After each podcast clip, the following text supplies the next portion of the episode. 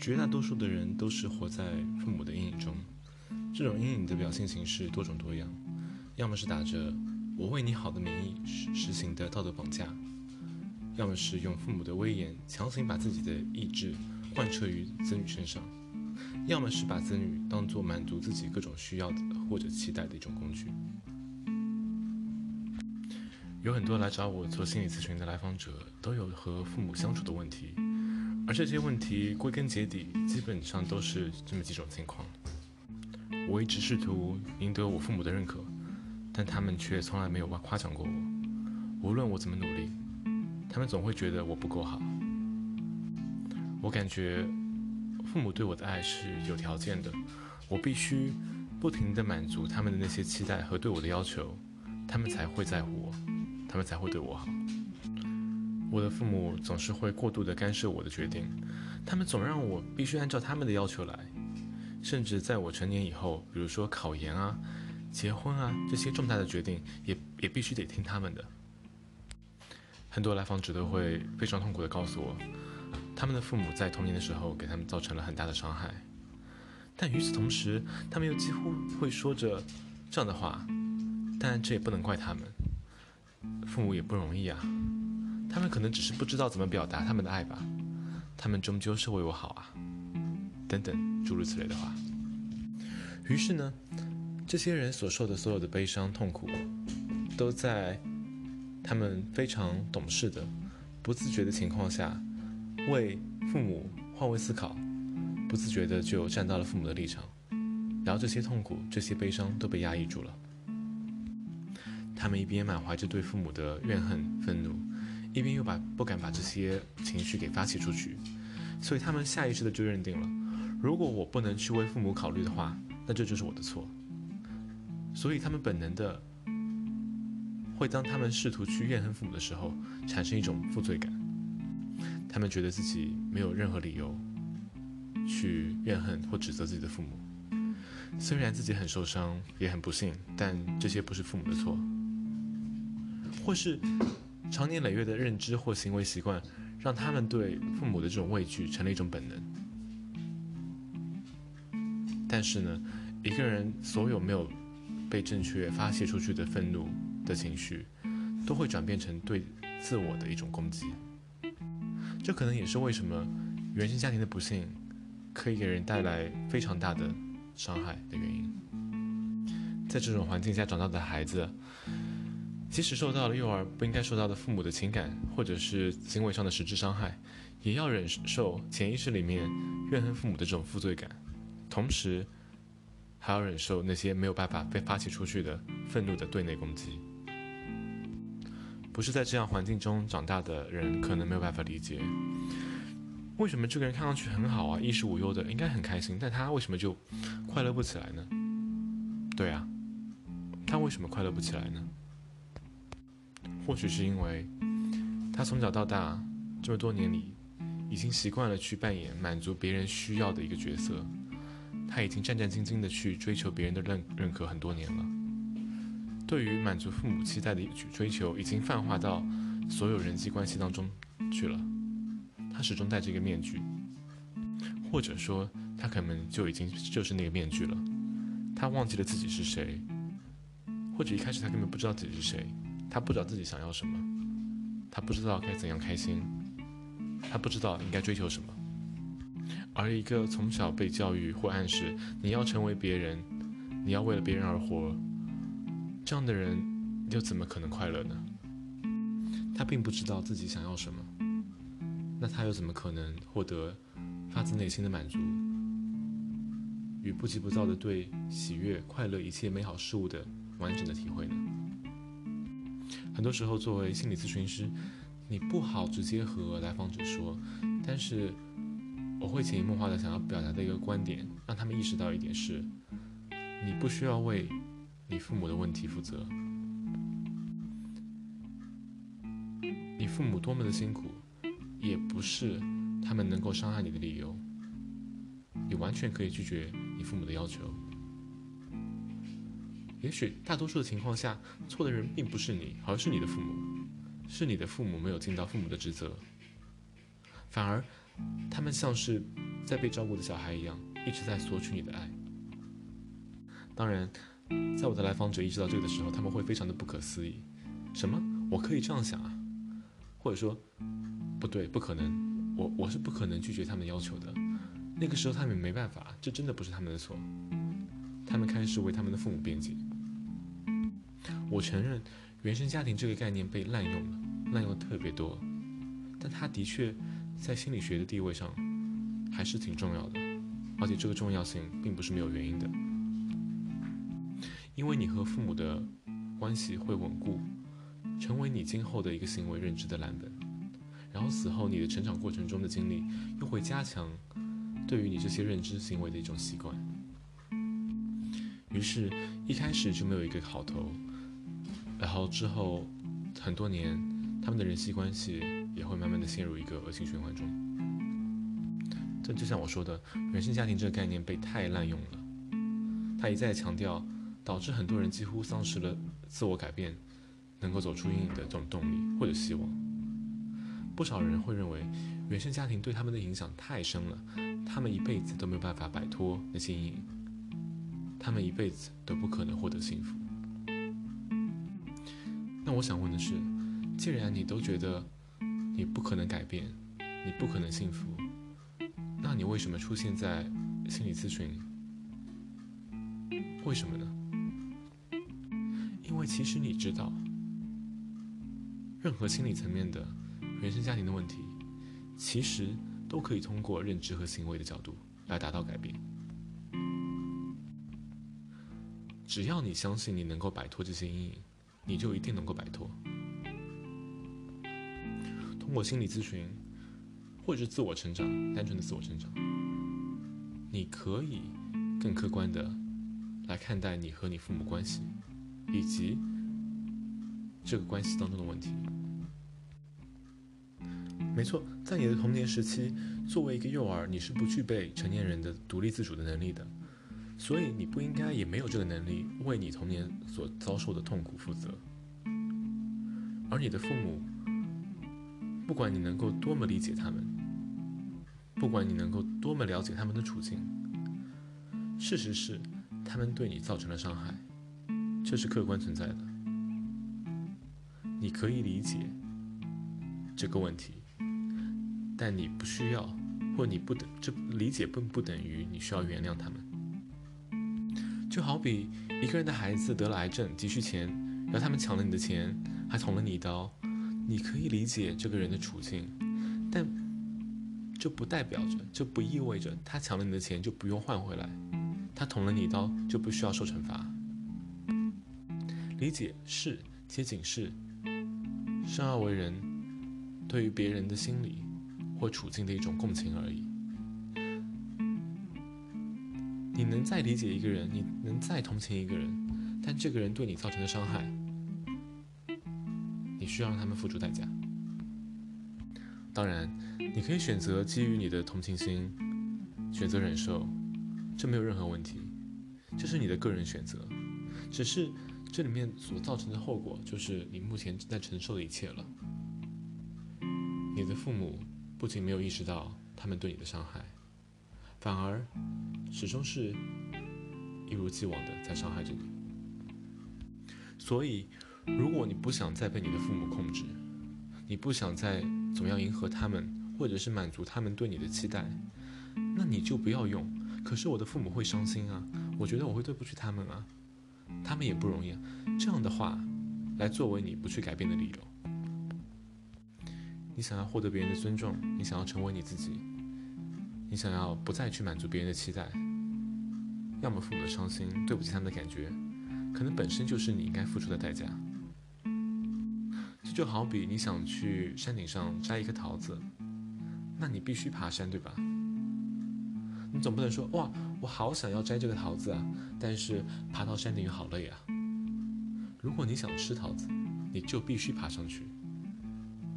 如果你想要获得自尊自爱和真正的快乐，那你就必须开始违背你父母的意志，不愿意爬上山，却说着吃不到桃子我好伤心啊。不愿意尝试违背父母的意志，却说着“我感觉我总是很难受，活得很痛苦啊”，那我只能说，这一切都是每个人自己的选择，所必然要承担的结果。成长是一种改变，而改变往往都是伴随着痛苦。也许你会问，那我我想改变自己，我该怎么做呢？在这里，其实我可以很很不负责任的说，答案很简单，就去尝试做一件你不愿意做的事情开始。你知道这个事情是什么？你只害怕告诉父母你内心的想法，你害怕他们会不能接受你的想法，又害怕他们不能理解你，或者说，你害怕即便告诉了父母，告诉了他们，他们还是会一如既往。你一直想辞掉父母给你安排的这份工作，但这份工作在别人眼里事少钱多地位高，而且你也难以想象你辞职之后，你父母到底会多么的生气，多么愤怒。你也想告诉你的父母，我就是喜欢这个人，我很享受和他在一起，结不结婚这种事情都是自然而然的，我不要为了结婚去谈恋爱，我也不想用房子、车子、金钱来衡量我是不是爱一个人。但是你害怕惹父母伤心，你害怕看到他们难过的样子。其实，很多人所能想到的改变，都是试图去改变别人而已。他们想要一个简单的答案，就是怎么样可以满足自己的需求，又不会让父母不开心。他们觉得，能让父母变得支持他们，让父母不再生气。让父母不再干涉自己这个那个，那问题就解决了。但这些真的是根本的问题吗？根本的问题是在于自身啊。虽然我们一直在说的是你和你父母的关系，但现在是你要改变这段关系，所以这是你一个人的事情，你没有办法改变你的父母，试图去改变他们，这是。挺不切实际的。当你产生“我希望我的父母变得支持我，我希望他们不再生气”，当你产生这样的想法的时候，其实本质上就像你父母希望孩子按照我的想法来，希望孩子能够听我，找一个好老公，找一个好老婆，这样的期待本质上有区别吗？并没有任何区别啊。事实上，你并没有办法，也不需要去改变你的父母。学会尊重自己，学会满足自己的需求，这是一个可能需要花尽毕生才能学习到的一门课。你是给予你父母一个通知，而不是去恳求或者跟他们商议，接下来该怎么做可以提高所谓的关系。只是告诉他们，我准备和这个人结婚，我后天辞职。其实我一直渴望你们能够给予我更多的认可，而不是责备。但是我现在不需要了。然后按照自己的想法去做就可以了。至于你父母同不同意、开不开心、会不会接受，这些其实一点都不重要。因为作为一个成年人，你的父母已经没有了同意你的决定的权利了。你父母开心与否，在本质上其实也与你没有太多关系。如果说你的父母因此伤心了，那这也是他们自己不合理的期待所导致的，这是他们自己的责任。这就好比你在地上躺着，突然间有个人说站起来，你不站，这个人就开始哭哭闹闹，说你不站起来，我好伤心啊。这听着是不是有点搞笑呢？你可能又会试呃试着去为父母辩解，但父母并不是陌生人啊，我们是亲人啊，血浓于水啊，他们爱我啊，我也爱他们啊。但爱的首要基础是尊重。你的父母如果爱你，他们就应该给予你最起码的尊重，而不是试图去控制你。要说摆脱父母控制。不再追求父母的认可，不再被父母决定自己的生活，简单吗？其实非常简单，只要你现在开始做自己，那其实，在这一刻，你就已经是自由的了。但问题是，你用父母会伤心，别人会觉得我不孝顺，我觉得对不起他们，这些无数本不应该属于你自己去承担的问题，把这些问题归结在自己身上，那你怎么能够做到洒脱自如呢？所以，现在的你已经是一个成年人的话，那么你之所以继续被父母所控制、所影响，最根本的原因很简单，你选择了被父母控制，只是这样而已。我们再来演绎一段情景哈，你说：“爸，我要辞职。”然后你的父母大发雷霆：“不行，绝对不行！”你这是要气死我吗？然后你选择妥协，好好好，我不辞职了，对不起。然后你开始觉得痛苦，觉得父母在控制你。那么再换一段，你说爸，我辞职了。你的父母同样是大发雷霆，不行，绝对不行！你这是要气死我们吗？然后你说我已经死了，这是我自己的事情，你们不用管。这件事情我只是想告诉你们一下。没有必要继续讨论下去。能吃饭，咱就好好吃饭。如果再揪着这个事情不放，那我就自己出去吃了。这叫做人格独立，这叫做为自己负责。你所要意识到的是，且警示，其实一开始就没有什么东西在束缚着你。可能有些人会说，那你这把我们。中国传统的孝道都抛到哪去了？你就这样语不惊人死不休，有意思吗？的确，有很多中国的传统思想会成为很多人的在文化上的、精神上的一种羁绊。这种羁绊并不是那么简单就可以摆脱的，但这需要我们。作为成年人，真正开始思考，到底哪些是属于我们可以弘扬的，而哪些其实是文化糟粕，其实是那些会禁锢我们发展的东西。这需要我们一起去思考。作为一名心理咨询师和临床社工督导，我的临床工作见到了太多太多的人，听到太多太多的故事。很多时候，其实道理真的很简单。很多时候，我会和我的同事和我的朋友吐槽：“Life is much easier when you stop giving a fuck。”或许有些人会不屑一顾，或者认为：“啊，Tim，你这个年纪就这样子，你到底经历了什么？”或许有些人会质疑说。你都没有经历过苦难，或你都没有经历过这些，你怎么有资格来说这样的话？我并没有觉得我有资格，但是如果你说人只有经历苦难才会成长，我并不同意。这并不是一个必须的关系。很多时候，当你经历的事情多了，或者当你看到的事情多了。之后，你就可以把事情看得比较淡一些，然后你就会真的发现，其实有很多事情是你没办法控制的，你能够控制的、你能够掌握的只是自我而已。所以，偏题了这么久，我还是回到这个问题上：怎么样可以摆脱父母的控制，不再去追求他们的认可？答案很简单，你不需要听他们的，你只要学会做自己就行。你只要学着做自己，然后试图建立一个相对平等的关系。